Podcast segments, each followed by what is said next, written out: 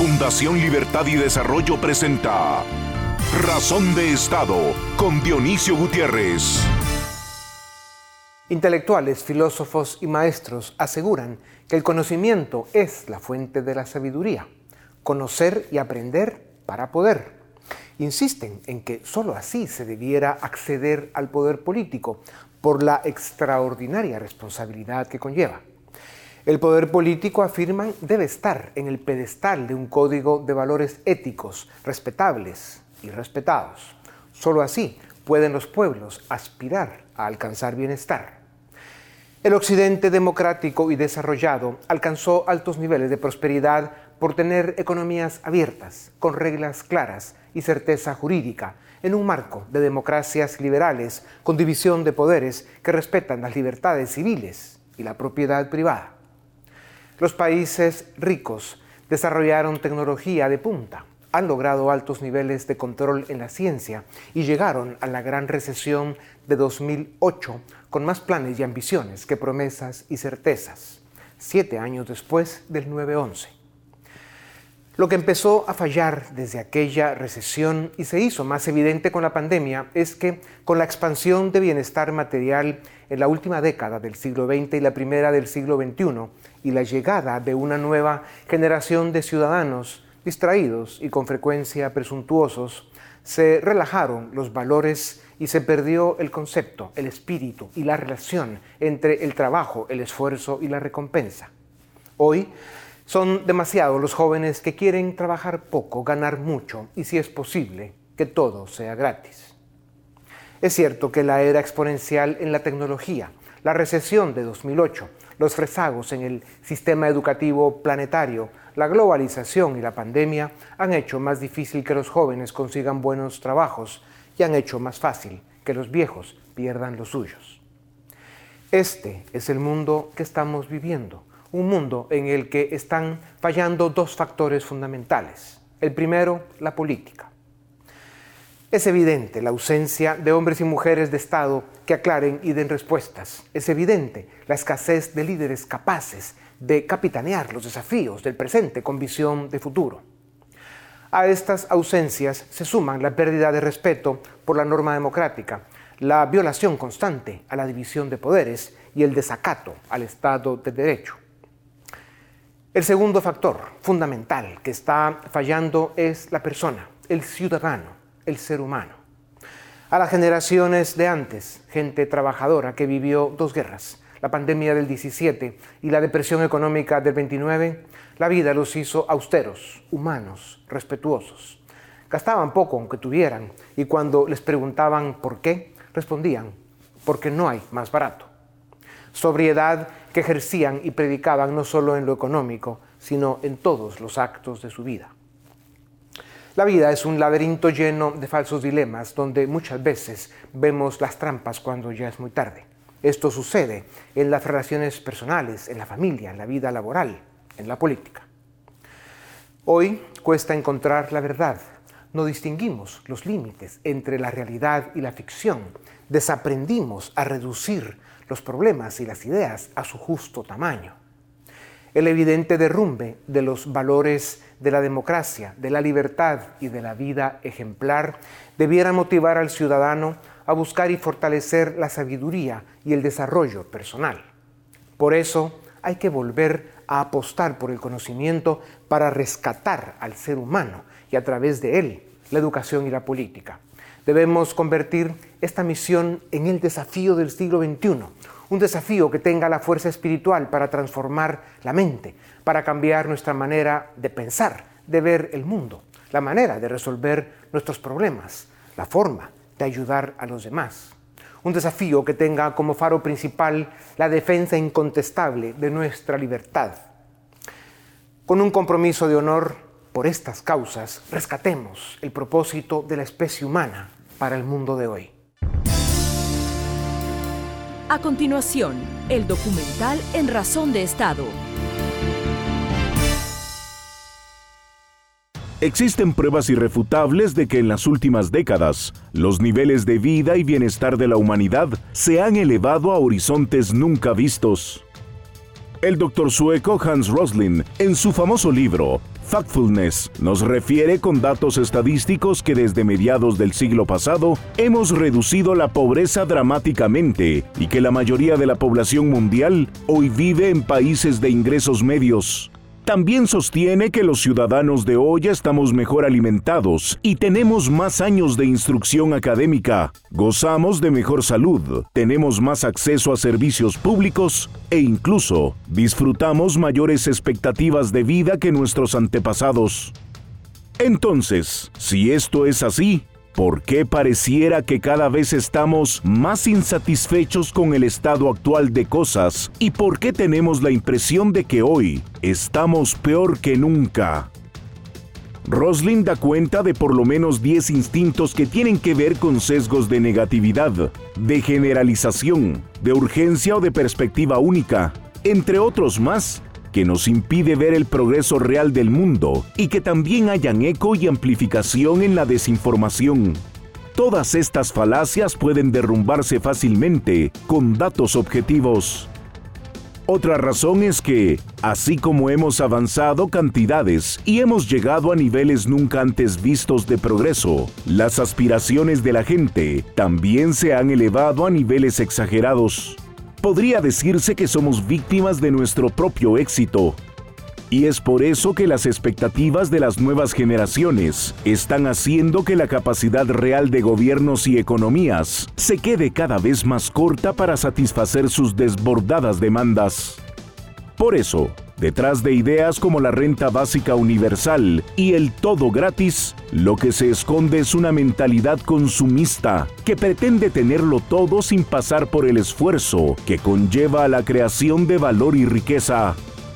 Esto explica la insatisfacción, el desencanto y la desafección por los valores que en cuestión de pocos siglos nos han llevado a la prosperidad y a la cúspide civilizatoria. Valores fundamentales como el trabajo, el ahorro y la empresarialidad. Y también explica por qué las democracias liberales en todo el hemisferio, pero especialmente en América Latina, están siendo barridas por la irrupción de movimientos populistas y antisistema que galvanizan las instituciones con la anuencia de los ciudadanos, quienes muchas veces utilizan su voto para dinamitar lo poco de república que, a pesar de sus defectos, nos ha costado décadas de arduo trabajo y de sufrimiento poder construir. Los políticos están conscientes de esta deriva moral que atravesamos y por eso prometen todo aquello que saben que no pueden cumplir y así, unos detrás de otros, se pierden en la demagogia en lugar de proponer soluciones reales de largo plazo. A esta crisis de valores también se le suma una crisis profunda de liderazgos. La responsabilidad última recae en el ciudadano, quien a lo largo de la historia ha sido el eslabón fundamental y el protagonista de las grandes transformaciones sociales, y hoy también es el llamado a rescatar la virtud en la política y a reencauzar el rumbo que en algún punto extraviamos. A continuación, una entrevista exclusiva en Razón de Estado. Bienvenidos a Razón de Estado. Hoy vamos a hablar sobre democracia, demografía y política. Y para eso tenemos a un panel de la casa. En primer lugar, Alejandra Martínez, historiadora, Dafne Posadas, internacionalista, y Filip Chicola, politólogo, los tres de Fundación Libertad y Desarrollo. Eh, bienvenidos. Filip, quisiera empezar contigo. Eh, existe la percepción de que la democracia se encuentra en retroceso, de que está en decadencia. ¿Es esta una percepción? ¿Estamos siendo demasiado pesimistas en la sociedad o hay elementos que nos pueden confirmar que es una tendencia real? Bueno, es, real. Los indicadores del índice de democracia, por ejemplo, el Democracy Index de The Economist, son muy claros en el sentido de que ya desde 2017-2018 hay una tendencia hacia un retroceso en cuanto a libertades y derechos democráticos. Hay una tendencia, de, digamos, de movimiento de diferentes países hacia regímenes más híbridos, es decir, menos libres. Y la pandemia lo que vino a generar fue una mayor capacidad del gobierno de regular temas relacionados con derechos y libertades. Es decir, hay por lo menos 25 países alrededor del mundo en donde hubo discusiones sobre la legalidad de algunas de las medidas como toques de queda, restricciones de movilidad.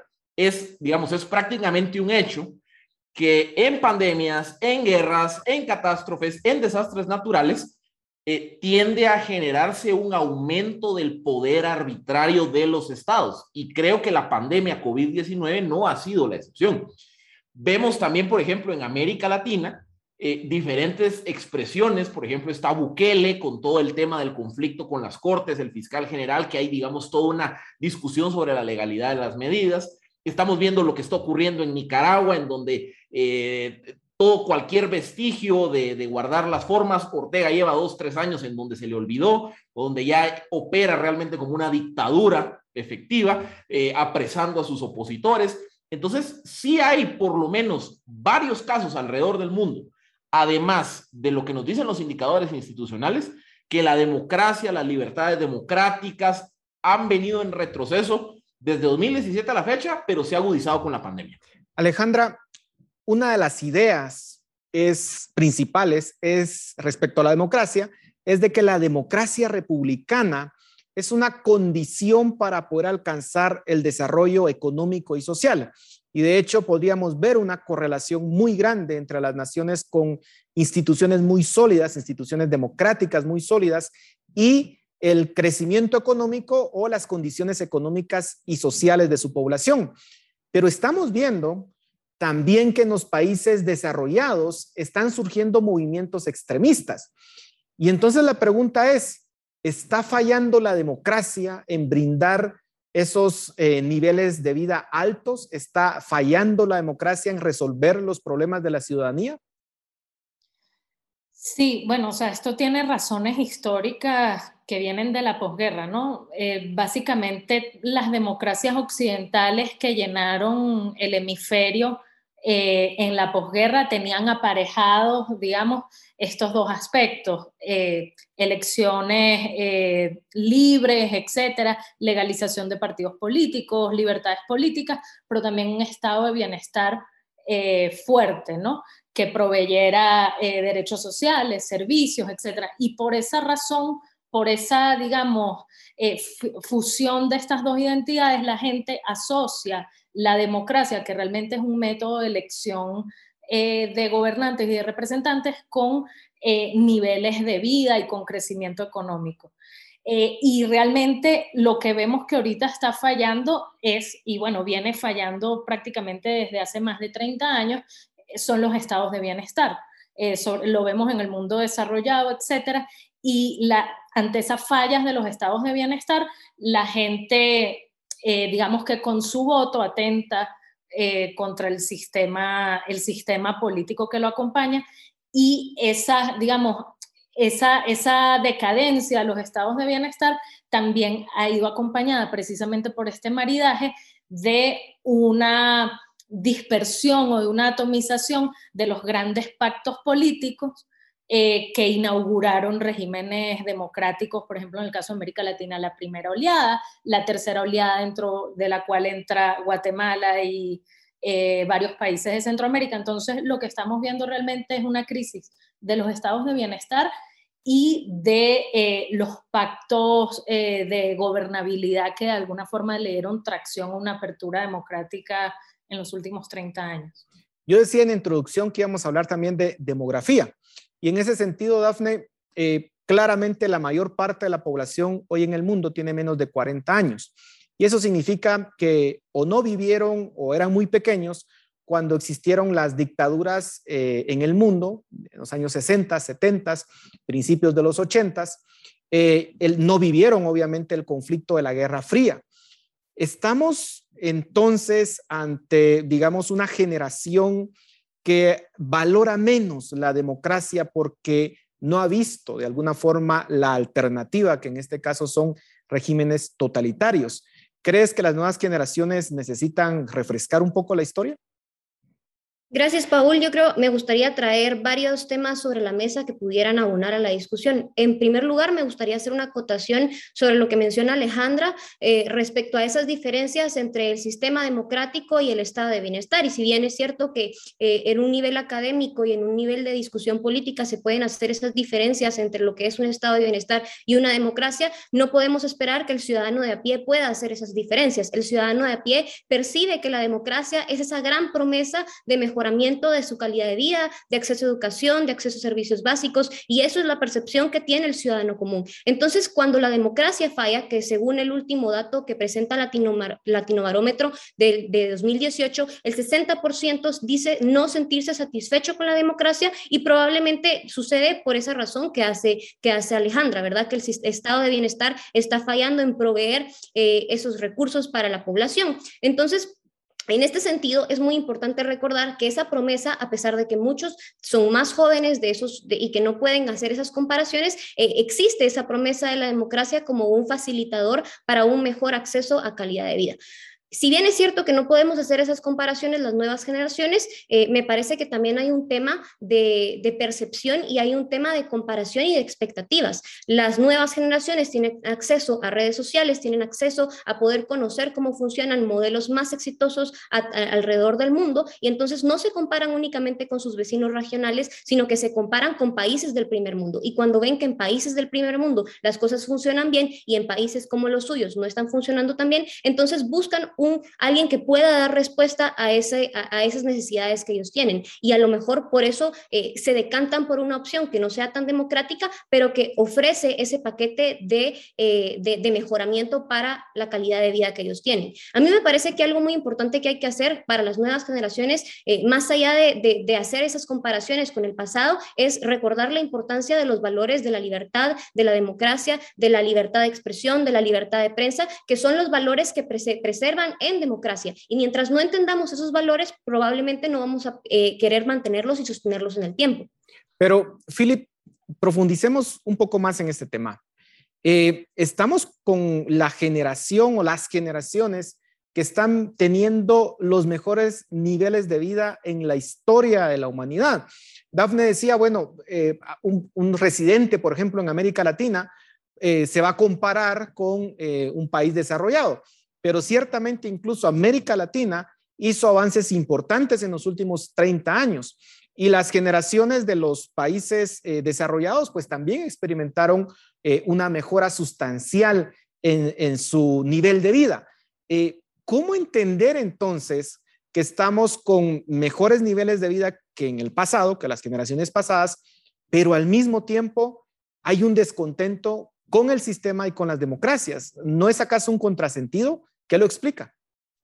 Bueno, es que hay, varias explicaciones. Nos podemos ir por una explicación histórica y vemos, por ejemplo, que en la revolución industrial eh, el desarrollo de Europa, de Estados Unidos, vino aparejado precisamente de un incremento en, un incremento en las demandas sociales. Y, el, y, ese incremento en demandas sociales también dio lugar a que se generaran movimientos políticos que dieron lugar, por ejemplo, al autoritarismo del socialismo. Es un ejemplo.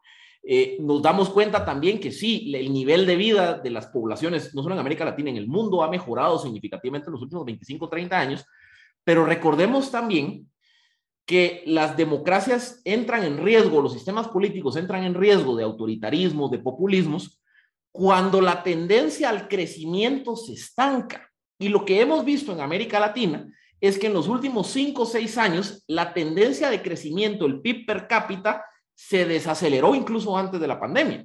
Y la pandemia lo único que vino a agudizar fue la problemática económica, particularmente de las clases medias, que tienden a ser el vector de estabilidad en los sistemas democráticos y republicanos. Entonces es cierto, el nivel de vida que hoy vivimos, todos, es mucho mejor que el de las dos, tres generaciones anteriores. Pero también existe un problema de expectativas no cumplidas, de expectativas insatisfechas.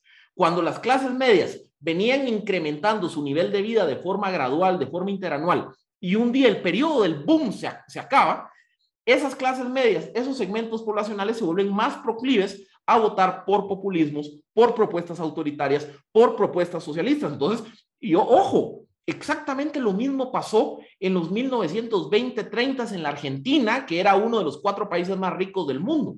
Lo mismo pasó, por ejemplo, en, en, en Europa, en donde si no hubieran encontrado el modelo de Estado de benefactor, muchos países hubiesen podido caer presa del autoritarismo de izquierda. Entonces, digamos, no es contradictorio. Hay varios ejemplos en la historia de Occidente en donde una de dos, el desarrollo no necesariamente equivale a más democracia, pero dos, y más complicado, es que cuando venís en ritmo de crecimiento, de mejor el nivel de vida, y un día llegas al pico de la montaña, de la montaña rusa, y entras en decadencia, esas expectativas insatisfechas se vuelven un caldo de cultivo ideal para todos esos movimientos que de una u otra forma atentan contra los valores democráticos. Ahora, perdón por insistir en este tema, pero Alejandra, vayámonos al caso de Chile. Las generaciones más antiguas en Chile, lo que le reclaman a las nuevas generaciones, y que hay que decirlo, muchos de los cambios que se están dando en Chile están siendo promovidos por las nuevas generaciones. De hecho, todo el estallido social con el tema del pasaje, las, las protestas masivas, sobre todo estaban eh, eh, siendo los actores principales personas menores de 30 años, incluso menores de 25 años. Y muchas de las generaciones antiguas lo que decían es, estas nuevas generaciones de alguna forma ya nacieron en un entorno muchísimo más favorable, eh, en un Chile muchísimo más desarrollado, de lo que alguien, por ejemplo, que nació y creció en los años 60 o 70 en ese país, eh, pudo haber vivido. Y entonces la idea que tienen las generaciones antiguas es decir, miren, yo sí vi el cambio de un, un país sumamente subdesarrollado a uno que ya aspiraba a ser de primer mundo. Pero estas nuevas generaciones pareciera que olvidaron esa transición y se han decantado por una opción que les ofrece todo, pero que posiblemente lo lleve al desastre. Eh, insisto en la idea, ¿es que acaso las nuevas generaciones están olvidando eh, lo que ocurrió en el pasado? Sí, voy a intentar sintetizar mi respuesta. El caso de Chile es bien particular porque Chile, después de ser el ejemplo, la vitrina de éxito eh, en América Latina, vemos que a, partir de noviembre de 2019 vemos esta revolución en cámara lenta, este derrumbe eh, paulatino de, la democracia eh, chilena. Y básicamente son muchas razones, pero yo se las adjudico precisamente a dos, la que acabamos de mencionar del estancamiento económico, pero también lo que yo eh, de alguna forma asomaba en mi respuesta anterior, que tiene que ver con el desgaste de los consensos políticos, que si hemos visto experiencias en la historia, todos estos consensos políticos de gobernabilidad, etcétera, tienen siempre un periodo eh, de auge y un periodo de decadencia.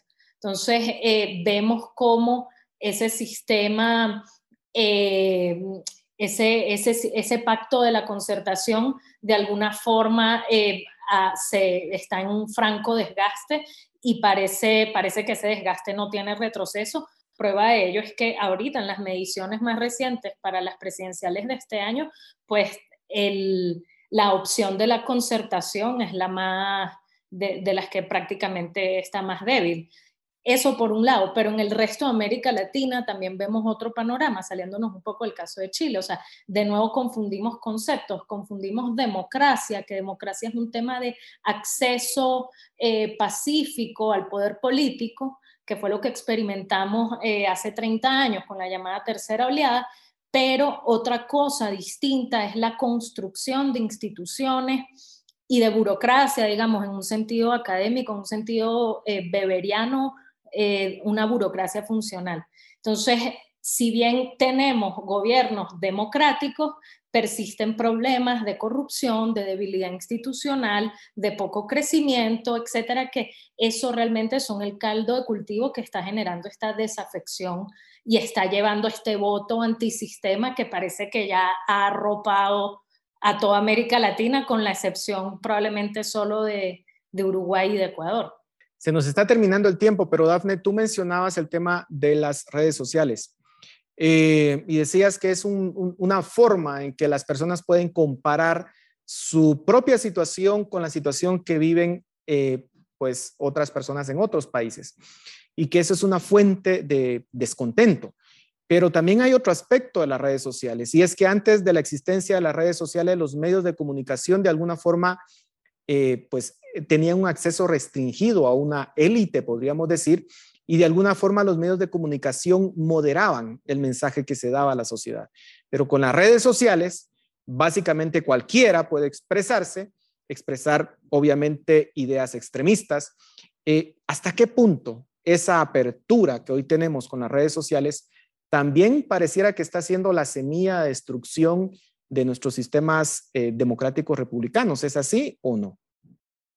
Gracias, Paul. Y un pequeño comentario que me gustaría agregar a lo que decía Alejandra anteriormente. También el caso de Chile, hay que recordar eh, el tema de la educación, que han sido cuestiones que se han presentado en estas mesas de debate por el profesor Eduardo Fernández o por el profesor Jesús María Alvarado. ¿Quién tiene el poder de educar a las nuevas generaciones? ¿Si es el Estado o es eh, la sociedad civil? Y recordemos que es importante que las nuevas generaciones refuercen esos valores que tiene la libertad económica, la libertad política, la libertad de expresión, la libertad de prensa. Sin ese reforzamiento de entonces, pues como dicen popularmente, ¿no? Se pierden los valores y por lo tanto se pierde la confianza en el sistema que se está teniendo. Ahora, respecto a las redes sociales, me parece importante eh, mencionar que las redes sociales, así como pueden ser eh, un arma muy poderosa para difundir información, también puede ser un arma que permite generar esas burbujas de información en las que las personas no necesariamente construyen espacios de diálogo abiertos y plurales en los que se puede tener una discusión de ideas sanas que es favorable para la democracia, sino que se generan esas burbujas de información. Y esas burbujas de información información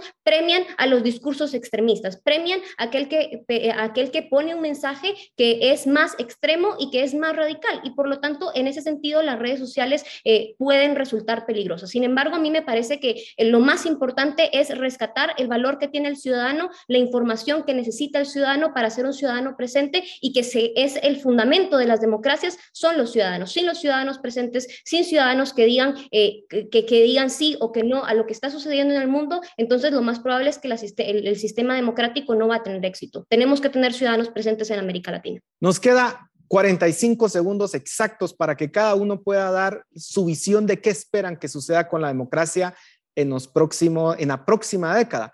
Philip, empezamos contigo. Sabemos que te gusta hablar mucho, pero 15 segundos. Rapidito, miren, la democracia es el único sistema que se puede acabar a sí mismo. Democráticamente yo puedo votar por acabar la democracia. Eso es un debate a lo largo de la historia de la democracia. ¿Qué creo que va a pasar? Estamos ante una década que creo que el péndulo del autoritarismo, de los movimientos antidemocráticos van a tomar tracción. Pero ojo, la historia de los últimos 50 años es que esto es un péndulo. Tenemos momentos de mucha democracia, momentos antidemocráticos. Tuvimos un periodo de 10 años de un incremento en la democracia. Creo que el péndulo viene de vuelta y eso vamos a vivir la siguiente década. Perfecto. Alejandra. Sí, muy breve. No debemos confundir democracia con construcción de instituciones. Dafne, terminamos contigo. La democracia es el sistema que permite preservar la libertad individual y por lo tanto es un sistema que es deseable que se preserve en el tiempo. Bueno, muchísimas gracias a los tres. Seguimos con Razón de Estado. A continuación, el debate en Razón de Estado. Bienvenidos al debate en Razón de Estado. Buenas noches. Hoy vamos a seguir hablando sobre eh, la pandemia y la vacunación, cómo va avanzando en Guatemala y también qué eh, características tienen estas nuevas cepas que se han anunciado que tenemos ya presentes en el país. Para eso pues tenemos a dos expertos. Eh, la primera es Gabriela Asturias. Ella es estudiante de medicina en la Universidad de Stanford, licenciada en ciencias con especialidad en neurociencia de la Universidad de Duke. Gabriela comenzó su carrera científica a los 14 años, ha creado y participa en muchos proyectos que tienen el objetivo de mejorar el acceso equitativo a la salud a través de la educación y la tecnología, como el proyecto Alma Guatemala, que seguramente ustedes han visto, eh, que está ayudando a muchas personas a recibir información confiable sobre la pandemia y la vacunación en Guatemala. Además, tenemos al doctor Ángel Estuardo Higueros. Él es médico y cirujano con especialidad en pediatría, investigador clínico y jefe del Servicio de Urgencias del Hospital Infantil de Infectología y Rehabilitación. Además, es docente universitario. Eh, doctor Higueros y licenciada Asturias, bienvenidos a Razón de Estado. Gracias por participar con nosotros. Vamos a arrancar con la primera pregunta a la licenciada Asturias. Eh, Gabriela, el pasado 20 de agosto se confirmó en Guatemala la presencia de la variante lambda, además de varios casos de la variante delta y gamma también. ¿Qué sabemos de estas variantes del virus y qué efectos podrían tener eh, para el país? Los virus normalmente pueden cambiar constantemente a través de la mutación Y eso es lo que hemos visto a través de la pandemia con el SARS-CoV-2, que es el virus que causa la COVID-19. Hemos visto que algunas de las mutaciones son alfa, gamma, beta, delta y lambda. Lo que hemos escuchado mucho en las redes de Alma y entre las personas que nos consultan es que una de las preocupaciones es, ¿será que esto puede afectar a los que ya están vacunados? Si me vacuno, ¿me voy a proteger de esta variante? Hoy en día seguimos estudiando estas variantes, seguimos entendiendo cómo las vacunas que han sido aprobadas para la protección contra la COVID-19 pueden protegernos contra estas variantes. Se, se, sabe que las vacunas siguen siendo la mejor protección contra estas variantes de COVID para poder frenar enfermedades graves, hospitalizaciones o muertes por coronavirus. De la variante lambda, sabemos que surgió en Sudamérica, en Perú, en agosto de este año. Algunos síntomas asociados con ella es la temperatura alta, la tos continua, pérdida o cambio en el sentido de olfato o gusto de las personas. También según algunos datos que se han reportado, se sabe que pueden haber una tendencia de problemas intestinales que acompañan estos síntomas. Ahora es muy, muy nueva esta variante, seguimos entendiéndola. Eh, la variante Delta, cambio, por ejemplo, tiene no hay reportes de muchos casos que experimenten la pérdida de olfato o de gusto. Sí se ha reportado dolor de cabeza, de, garganta, tos, fiebre y secreción nasal. Yo creo que lo que tenemos que tomar en cuenta es que estas variantes se pueden propagar más rápido y eso quiere decir que es importante que logremos que una mayor parte de la población esté vacunada para que podamos proteger a los guatemaltecos. Gracias. Yo creo que el comportamiento de la pandemia que hemos visto hasta ahora indica, eh, o es claro indicador, que ya estamos con la variante Delta en Guatemala, ¿verdad? La rápida propagación y demás. Doctor Higueros, paso con usted. Eh, ¿Podría Guatemala crear su propia variante como sucedió en Perú con la variante Lambda? ¿Qué problemas podría traer esto para el país? Mm, tal vez para ampliar un poco la información de las variantes, los virus son microorganismos que necesitan de un huésped o un hospedero, como les llamamos, para vivir y reproducirse. Entonces, el SARS-CoV-2 no es la excepción, es un virus que se llama RNA por su material genético. Y entonces la característica de los virus es que tienden a mutar. Mutar significa que cambian frecuentemente para hacerse más infecciosos y para ir resistiendo a las defensas del organismo eh, y evitar que el organismo los destruya y ellos puedan reproducirse. Los cambios en las variantes que ha habido en todo el mundo, básicamente lo que han causado es que las nuevas cepas sean más eh, contagiosas y no se sabe actualmente si realmente son más agresivas o no. Y lo que están haciendo estas mutaciones es que sean más infectivas y que estén eludiendo a la protección que dan las vacunas y que da nuestro organismo cuando ya tuvimos la, la infección por el, por el COVID. Todos los países tienen riesgo de tener sus propias variantes y la OMS por eso las, eh, clasifica en dos, lo que se llaman las eh, BOI, que por sus siglas en inglés significa variantes de interés, y lo que se llaman las BOC, que son variantes de preocupación. Actualmente la variante lambda es una variante de interés, quiere decir que no la habían detectado en ningún lugar del mundo, la acaban de detectar en Perú pero por el momento no es una variante de preocupación, sino es una variante solamente de interés. Quiere decir que no estaba presente en otros lados y está presente en Perú y el riesgo es que pueda erradicarse a Sudamérica. Cualquier país puede tener una variante diferente. Normalmente los sistemas epidemiológicos de todo el mundo, incluyendo Guatemala, hacemos lo que se llama eh, eh, vigilancia de virus y cada cierto tiempo se están tratando de aislar eh, los virus para ver si estos no han cambiado genéticamente y presentan mutaciones. Siempre existe el riesgo que Guatemala tenga una nueva variante, eh, igual en todos los países del mundo. ¿Qué representaría esto? Que cuando hay variantes nuevas, lo que quiere hacer el virus es ser más infeccioso. Por ponerles un ejemplo, la variante original de Wuhan tenía un RO, que en, en, epidemiología es el riesgo de infección, de que por cada paciente contaminado con COVID, ese se lo podía, podía pegar a tres personas más. La famosa variante eh, Delta que tenemos ahorita, por cada persona infectada con COVID, se lo está contaminando a ocho personas más. Entonces, no sabemos si es más eh, agresiva, sino que hay más casos de enfermedad. Entonces, la, la preocupación en todos los países es que pueda haber una variante en cada área, en cada región del mundo y estas cada vez puedan ser más infectivas, más contagiosas y más agresivas. Gracias, doctor. Licenciada Asturias, Guatemala todavía registra un número relativamente bajo de población vacunada. Aproximadamente 3.7 millones de personas se han puesto al menos una dosis. En los últimos días se han administrado un promedio de 71 mil dosis al día entre primeras y segundas dosis, son datos del laboratorio de datos. ¿Qué problema encontramos en el proceso de vacunación del país que nos impide avanzar más rápido? ¿Cuál debería ser una meta realista que podría ponerse Guatemala para alcanzar más rápido la inmunidad colectiva? Yo creo que uno de los retos sigue en línea con lo que estábamos conversando aquí sobre las olas de las variantes nuevas. Algo que hemos visto en la atención que se brinda a través de Alma todos los días es la cantidad de pacientes que están a punto de vacunarse porque ya son elegibles según los grupos que se están vacunando o ya pasó el suficiente tiempo entre la primera y la segunda dosis y están por vacunarse y contraen el COVID. Hemos visto muchísimos casos de personas que se están enfermando justo antes de recibir la primera dosis o entre dosis. Entonces creemos que eso es un, un reto. Se está propagando rápido el virus y más rápido de lo que estamos pudiendo vacunar. Otro de los retos que yo veo es el tema de las comunidades indígenas. Los centros de vacunación todavía están ubicados en áreas lejanas para una gran parte de la población, en áreas rurales y áreas desatendidas. Requiere de transporte y de que se movilicen tiempo fuera de trabajo para poder llegar a los centros de vacunación y acceder a su vacuna. Eso sigue siendo una limitante. Yo creo que también las barreras de lenguaje y de acceso a información han causado que muchas poblaciones opten por no vacunarse. Todavía vemos un gran problema de desinformación.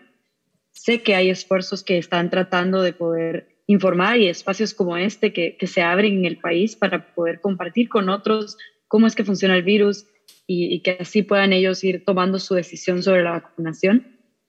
Yo creo que ahorita que ya se tienen más vacunas disponibles y varios de los desafíos logísticos de infraestructura se han ido afinando, creo que una meta realista bueno, no sé si es realista, pero creo que sería ideal que, por ejemplo, 5 de cada 10 personas que son elegibles, de los grupos elegibles, puedan eh, haberse vacunado a finales de septiembre. Eso creo que sería algo ideal, pero va a depender mucho de apoyar, como dije, a estas comunidades en áreas rurales y sitios alejados de los centros de vacunación. Gracias. Doctor Higueros, sabemos que los hospitales ya están en una situación crítica. Hoy decía el director del Hospital Roosevelt que ya no tienen espacio para atender la emergencia eh, por el virus. Eh, ¿Qué ha podido observar usted en los hospitales en los, que, en los que trabaja? ¿Cuál es la situación actual? ¿Estamos llegando ya a un punto crítico o se puede poner mucho peor esto? Yo creo que ya estamos en un punto crítico. los hospitales grandes, como el Roosevelt y el San Juan de Dios, tienen un 100% de ocupación de áreas de COVID los hospitales específicos para COVID, como Villanueva y el Parque de la Industria, tienen más del 100% de ocupación para pacientes. Y algunos hospitales, como el Pedro de Betancur, el día de ayer hizo un comunicado donde el área de COVID la tienen desbordada. Como esta variante es más infecciosa, lo que estamos viendo es que se están enfermando grupos familiares completos. Es decir, en las olas anteriores se enfermaba una o dos personas del núcleo familiar. Actualmente se están enfermando casi todos. Los hospitales están desbordados, ya no hay espacio para más pacientes y creo que ningún sistema de salud del mundo está preparado para esto. Nosotros tuvimos tiempo para prepararnos un poco más, eh, pero lamentablemente se ha sobrepasado la capacidad de atención. Eh, los hospitales están eh, llenos, no hay espacio, incluso muchos sanatorios privados están llenos de áreas de COVID y en el hospital donde yo trabajo, que no teníamos niños con COVID, ya estamos teniendo no a un grado de desbordamiento, pero ya tenemos casos de COVID en niños cuando antes Entonces, el mensaje a la población es que se cuide, que evite reuniones familiares, que evite reuniones sociales, porque ahí es donde están los, los, los focos de contaminación y los hospitales ya no dan abasto con los pacientes que les están llegando.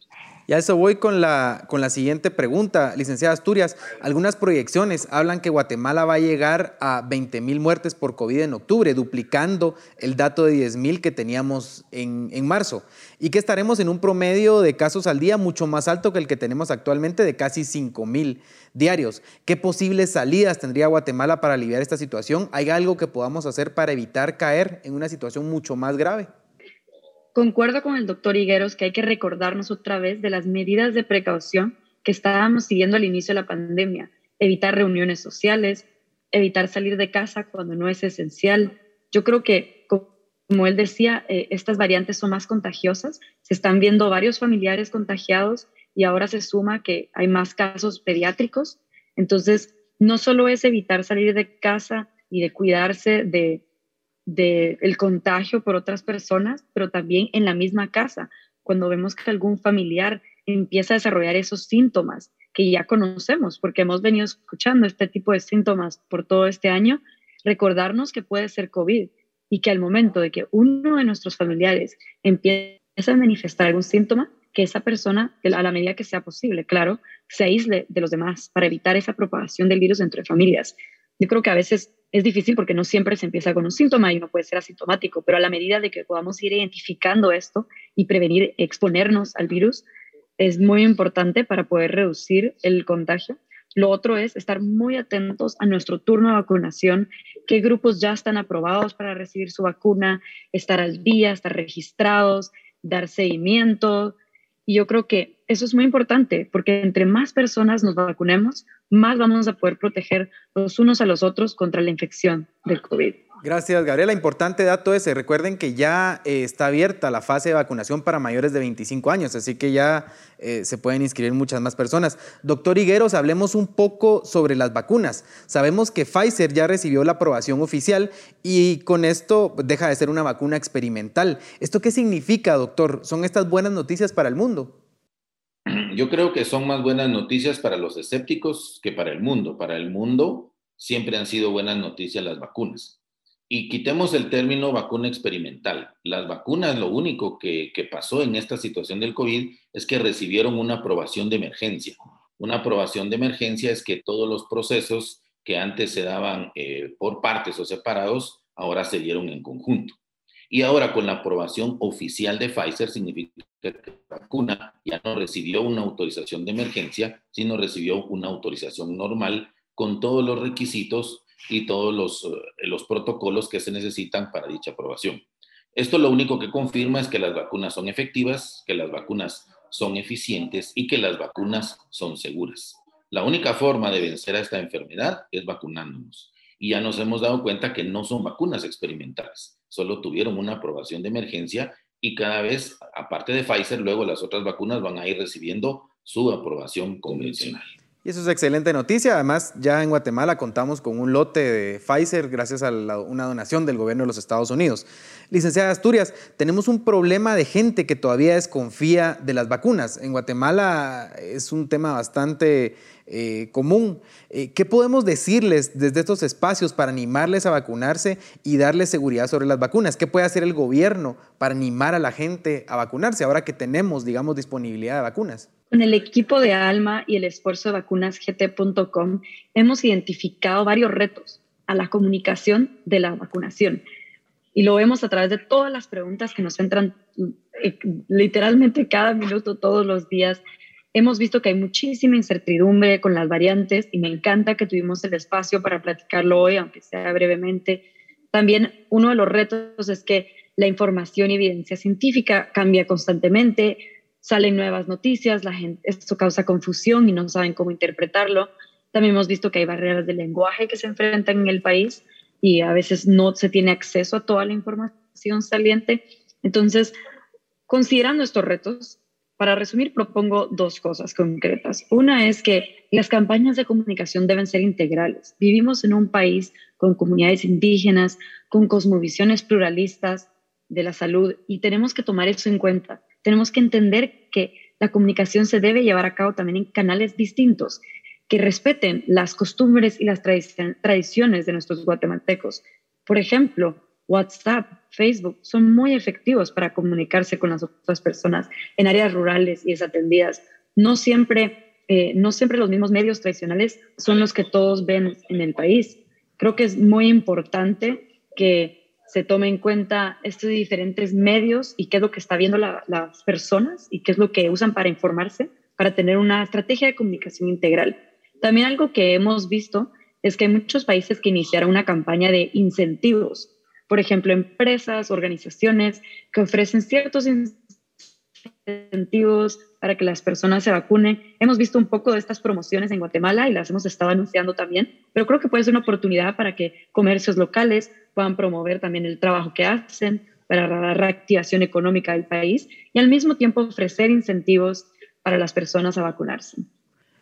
Gracias, nos queda poco menos de un minuto, pero doctor Higueros, se dice que el COVID se está convirtiendo ya en una enfermedad endémica y que no, no desaparecerá. ¿Vamos a tener que convivir con este virus para siempre? ¿Cómo cree usted que será esta nueva normalidad en un mundo con un virus con las características del COVID-19? Algunos expertos dicen que no hay epidemias que duren más de dos años, según la historia. Pero los virus, después de pasar su etapa de epidemia, se quedan endémicos, quiere decir que quedan circulando todo el tiempo. Yo creo que sí vamos a tener que aprender a vivir con este virus, a vacunarnos probablemente anual y a tener ciertas medidas de protección en momentos determinados. Es un cambio que va a tener que hacer el mundo mientras logramos vacunar a la mayoría de población y entonces con eso vamos a disminuir estos brotes o estas olas, como le llamamos, eh, del SARS-CoV-2. Yo creo que sí tenemos que aprender a vivir en una nueva normalidad, hay que planificar a futuro estrategias para que los alumnos regresen a sus clases, para que todos podamos llevar una vida relativamente normal conviviendo con el virus. Licenciada Asturias, doctor Higueros, muchas gracias por sus aportes a este espacio. Esperamos tenerlos en otra ocasión con nosotros y con ustedes. Volvemos la próxima semana con más de Razón de Estado. Por favor, síganse cuidando que el virus está en las calles. Razón de Estado con Dionisio Gutiérrez es una producción de Fundación Libertad y Desarrollo.